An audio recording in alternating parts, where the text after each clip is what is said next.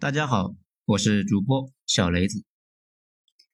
今天我们来讲一下，如果不向上攀爬，就得掉坑里。文章来自于二号头目的九编文集。前段时间在知乎上面有帖子，类似于下面这种标题：为啥感觉这两年机会变少了？为啥工作感觉越来越无聊，缺乏动力？这两年跳槽涨工资的机会开始变少了。其实呢，这几年就发现一个问题，似乎我去过的那些国家，只有中国社会变革这么快。尤其是前几年，日常财富神话，其他国家早就消停了。年轻人几年就可以搞出来父辈一辈子的财富这件事啊，也就在中国能看到。那为什么这两年开始有点消停了呢？这也不复杂。咱们先说一下其他的两个国家，真正没工作、没动力的国家有哪些？我倒是去过不少的地方。如果让我说大家工作最无聊、机会最少的国家，脑子里立刻就蹦出来两个。你可能会觉得是印度，其实不是。最没动力的是巴西和日本。尽管印度确实佛系，不过今天咱们就不说印度。他俩完全是两种国家。首先，先说一说巴西。巴西这个国家呢，特别逗。理论上讲，应该是比加拿大那还都富有，但是呢，它又跟加拿大不一样。加拿大其实算一个小国，人口只比重庆多几百万，却占着那么大一个国土。巴西是大国，有两亿人口，所以实地去感受就能够发现，加拿大比巴西富得多。巴西整个国家都严重的两极分化，看着平均值好像不低，不过少量的富人切走了大量的蛋糕。巴西高级的富人区和印度一样，富丽堂皇的跟曼哈顿差不多。奇怪的是，巴西富人区也建在贫民窟边上，说不定每天早上从窗户上往下望，也能够提升百分之十七的幸福感。富人们住在富人区，从事高收益的项目。比如矿业、农场这一些，或者是一些基础的设施，电信、自来水什么的。除此之外，也没啥工业。以前倒是有些工业，这些年呢，也慢慢就没了。整个社会里面，老百姓并不觉得明天会更好，好像呢，整天都是混一天算一天。事实上，巴西过去几十年里面变化并不大，这几年有点倒退。当初被高盛的经济学家评为金砖四国之一，现在已经基本没人提这个词了，因为巴西的经济实在是一言难尽。更夸张的是，我同学以前说是想在圣保罗买房来着，因为他之前在上海的房子暴涨了嘛，觉得巴西首都的房子这么便宜，那没道理啊。后来想来想去也没买，因为他觉得这么好的事情轮不上自己。如果真的要涨，应该早就涨了。前几天我还问他，如果买了，现在涨了没有？他微信上面问了下那边的人，说是跌了。首都房价会下跌，那也算是个奇葩了。毕竟连印度的首都的房价都在上涨。一般呢，各国都在超发货币，老百姓为了保值，都会买房来抵抗通胀。巴西人连通胀都懒得理。让通胀在巴西那是一点面子都没有啊！巴西人就是那种及时行乐的，加班这个词在巴西那是不存在的。整个国家有一种闲的蛋疼的气质，到处都是果树，碰上了成熟季节的果子掉在地上摔得稀巴烂，所以呢不存在饿死人的情况。整个巴西的工作最积极的竟然是黑社会和毒贩子。毕竟这两伙人是考核 KPI 的，如果上班不认真，那就会被赶出黑社会了。毕竟黑社会是一个不讲感情的地方。那说完巴西，这又该说日本。日本这个国家呢更奇特。如果你刚接触，你会感觉非常的惊喜啊！整个国家又精致又和谐，而且特别漂亮，特别干净。就跟进入了一个漂亮的高尚社区一样。啊，奇怪的是，国内的所有高尚社区那都巨贵，每次都觉得高尚社区这个表达非常的讲究。但是如果你在日本待的时间长了，你就能够发现，整个国家就跟游戏异形工厂似的，每个人都跟设置好了程序一样，每天周而复始，客客气气的外表之下都是严密的社会阶层。咱们呢，先说一个在中国经常发生的情况，几乎是北上广的日常。今天你把一个小子狠狠的修理了一番，明天这货呢就愤而离职，再过几天找到新工作，工资翻倍，跑到你头顶上去了，还发消息称呼你为小王，那前几天还称呼你王总来着呢。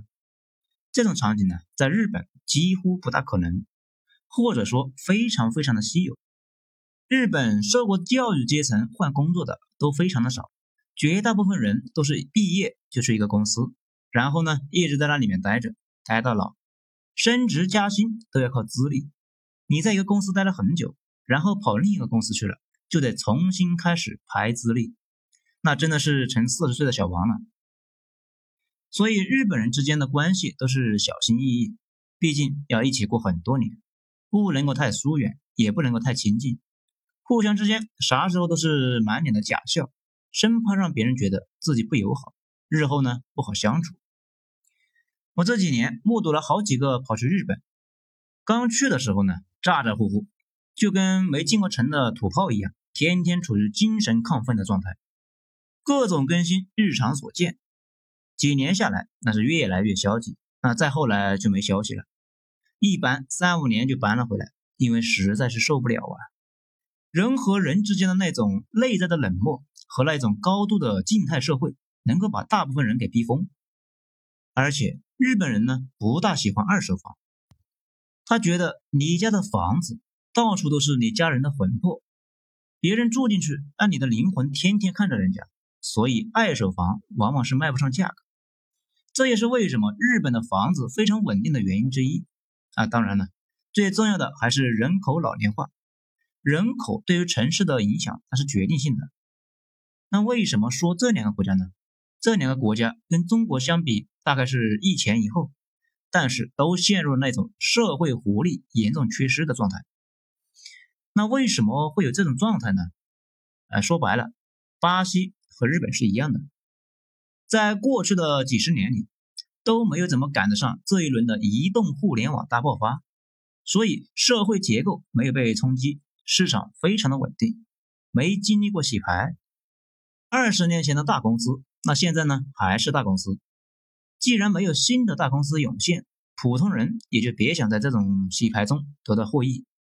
大家可能现在在中国已经感到有点乏力感，觉得机会在慢慢变少，所有的行业利润都越摊越薄，都在逐步餐饮化。啊，餐饮行业的利润薄，更新快。跟炒股的那伙人似的，十家有八家是赔的。这其实也是社会整体技术红利正在耗尽的迹象。很快的，跳槽涨工资这事，那也就没有想头了。一个行业红利耗尽的标志，就是你想跳槽都没地方跳。那大家思考一下，是不是呢？如果没法跳槽，那可不是只能待在一家公司里面熬资历了吗？只有技术发生突破。就会产生一系列的推倒重置，比如百度在上次移动互联网的崛起过程中，那被推掉了，然后起来一堆手机公司，还有微信、拼多多、头条系列等等。这个过程中又会产生额外的红利，比如全国无数个科技园区成了香饽饽，无数的家庭靠着这一轮科技红利过上了幸福生活。如果移动互联网没爆发在中国，马龙高收入这件事情呢，那就跟做梦似的。时间稍微长一些，这种爆发就跟瓶子里面的水和油一样，慢慢的平静下来，形成新的格局。就好像地球以前一样，热气腾腾、黏黏糊糊的，但是冷却下来定了型之后，就会变成非常的稳定。在没有外力打破的情况下，大概率会形成德国或者是日本那种形态，整个社会呢非常的稳定。波动非常的小，当然了，机会那也会变少了。日本、德国那还算好的，可以理解为高位停滞，其他国家大部分会被锁死在一个低位水平里面。讲到这里面，大家就明白了，在加入世贸之前，我国大概就是一个巴西平衡。当然了，现在的巴西比咱们那会儿要发达的多啊。我国呢，属于有准备的国家，全民教育，废除各省之间的关税，国家治理能力超强。通过多次对外战争和剿匪，稳定了治安跟国际环境等等。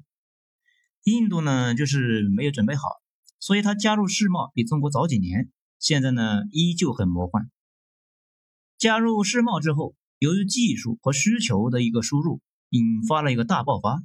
这两年明显的开始减缓，然后大家就感觉好像不如以前那么挥洒自如了。啊不出意外，再过一些年就会变得非常稳定。大家也不再随便跳槽。现在大家觉得工作没动力且缺乏乏味，很大一部分原因是奇迹越来越少，剩下的全是日复一日的例行的无聊的生活。当然了，那个时候可能大家也不纠结了，每天安安心心的上班，上班回去之后搞点娱乐什么的。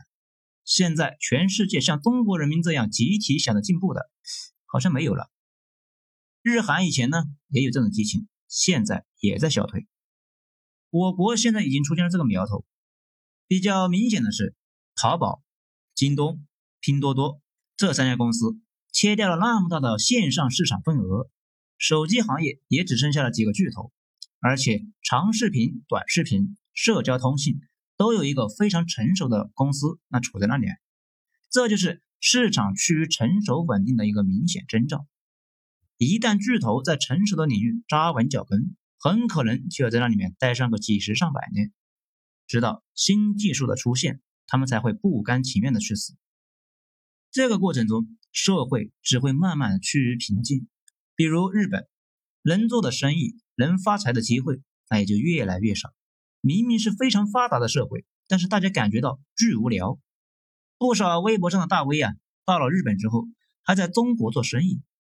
当然了，也有可能新技术在某些国家呢根本就没开花结果，只能玩一点第二次工业革命的成果，农场和矿产什么的。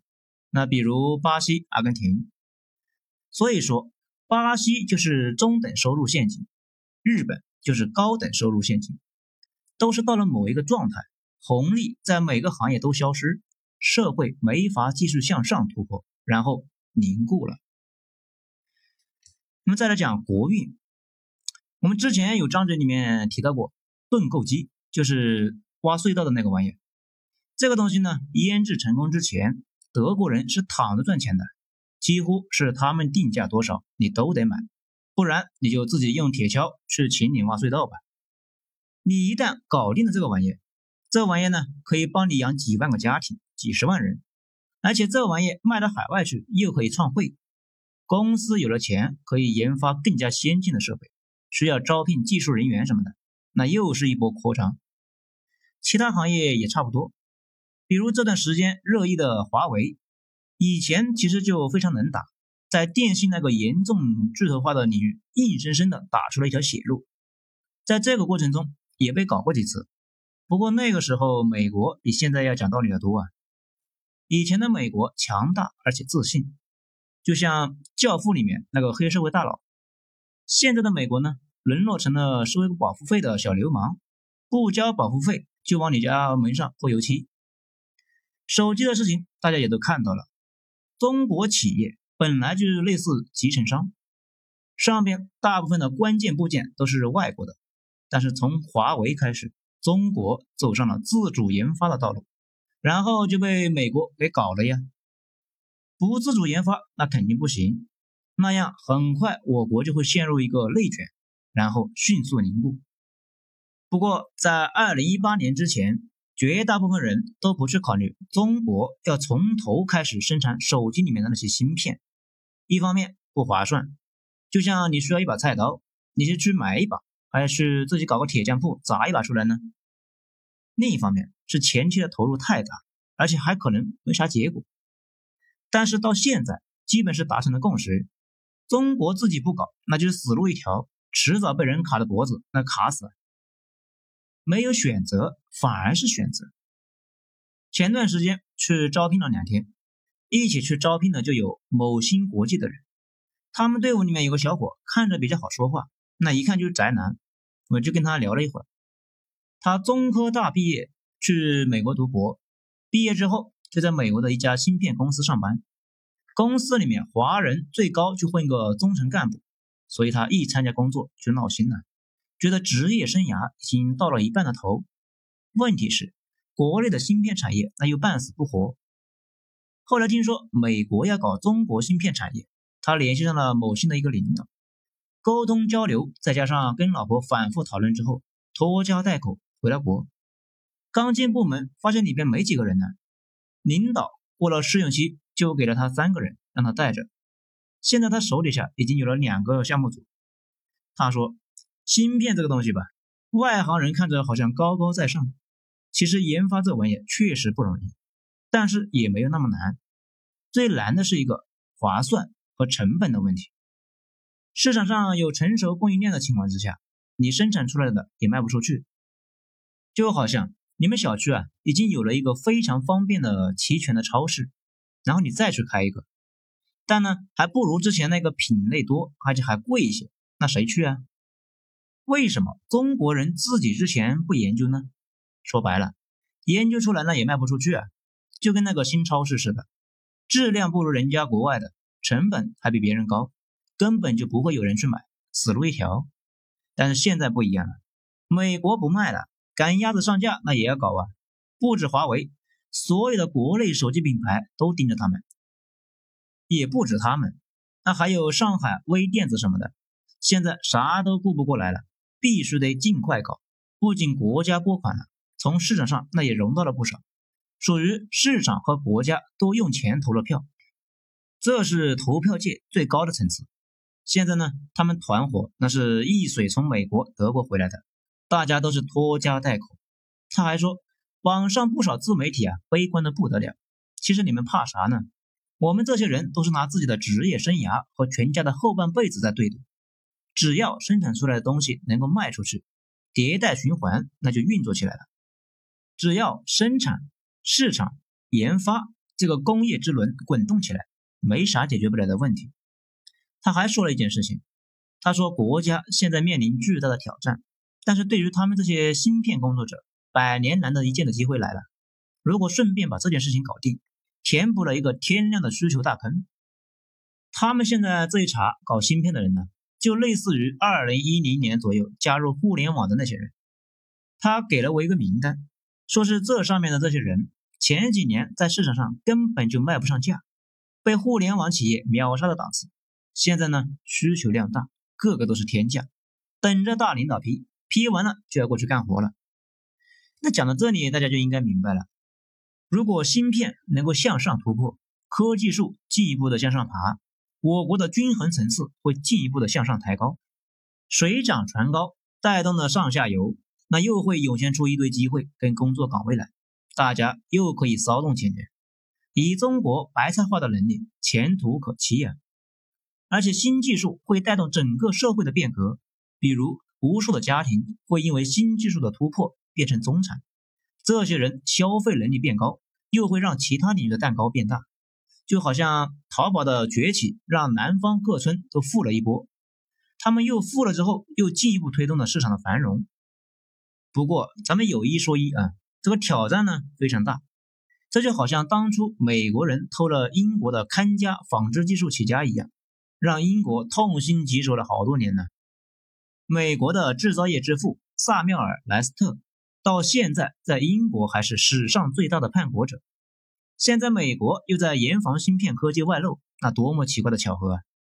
现在高科技领域就是欧美的奶牛牧场，你敢动人家这一块，肯定会打断你的腿。看现在那不就呜呜喳喳的带着家伙事来了吗？但是我国又不能够不往上爬。不然很快就会陷入日本和巴西的那种状态。问题是，我国现在人均层面远远没有日本那么高，既然没办法退，求饶那估计也是来不及了，只能够是硬着头皮上了。而且吧，几年前我去美国发现一个问题，可以看到美国超市里面一大包的牛肉九块九，两条龙虾尾一十二块，那有些州啊更便宜。家家有大排量的汽车，那再看看我们，再看看印度、中东、非洲，就能够发现一个很明显的问题：越穷的国家，好东西越贵。也就是说，国家兴衰直接决定你去超市能买到多少东西。一直强调的什么小民尊严，其实完全是跟大国崛起挂钩的。国家发展不起来，你就得全民佝偻病，人人面黄肌瘦，过年。才能够吃一顿肉。一直在说一件事情，我们的目标应该是定为努力提高这十四亿人的生计，让大家过上欧美那样的生活。不少人天天羡慕欧美的生活水平，却完全没有意识到要达到那个成熟的目标需要做点什么。那该做点什么呢？只能够是拼命的向上爬，在所有的层面上狂点科技点，工程、技术、管理等等。不然，很快就会陷入那种低机会陷阱。现在还没出头的人，哎，就别想出头了。所谓中等收入陷阱，其实就是技术被封锁之后上不去，整个社会沦为了打工一族，永远只能够吃人家分给你的那一份，人多肉少，这样可不就容易陷入激烈的内耗和内部竞争吗？接下来这种冲突不知道会持续到什么时候。不过，肯定是一场持续好多年的恶战。我倒是不相信全球化会大幅倒退。不过，技术封锁这件事肯定是板上钉钉的事，咱们也只能够放弃幻想，扎实的苦干了。毕竟，现在除了向上攀爬，已经没有别的路可选了。好了，今天咱们就讲到这里，精彩咱们下次接着继续。我是主播小雷子，谢谢大家的收听。这里呢，我我再说一句，就是文章的出处在我的专辑简介里面是有详细介绍的。嗯，不少的小伙伴呢也找不到这个文章的出入在哪里，然后我这里再次说一下，是来自于二号头目的九编文集。有兴趣的小伙伴可以去关注微信公众号“九编”，就可以收看到全部的内容。欢迎大家去支持原作者二号头目。谢谢。